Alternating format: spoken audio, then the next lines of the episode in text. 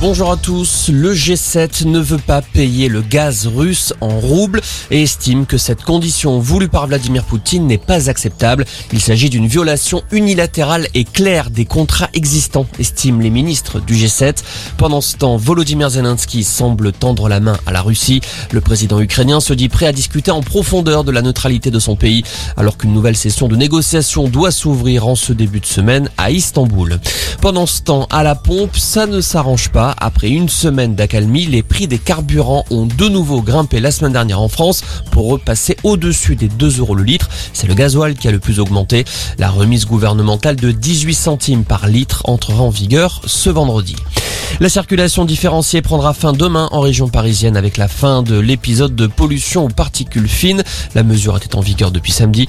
En revanche, un autre épisode de pollution aux particules fines en provenance du Sahara est prévu demain en Corse. Six ans après le drame de Rochefort en Charente-Maritime, ouverture aujourd'hui du procès. La justice se penche sur la responsabilité du chauffeur d'un camion Ben, jugé seul pour homicide et blessures involontaires. Au volant du camion, il avait cisaillé sur toute sa longueur un car arrivant en sens inverse avec 15 adolescents à bord. Six d'entre eux avaient été tués.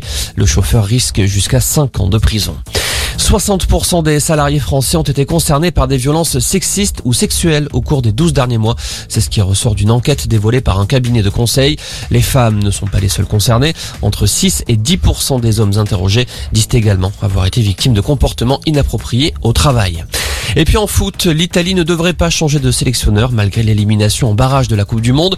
En conférence de presse aujourd'hui, Roberto Mancini a donné des signaux plus qu'encourageants quant à la possibilité de le voir rester sur le banc. La fédération de football italienne le soutient, même si pour la seconde fois d'affilée, l'Italie ne participera pas au mondial. Voilà pour l'essentiel de l'info. Excellent après-midi.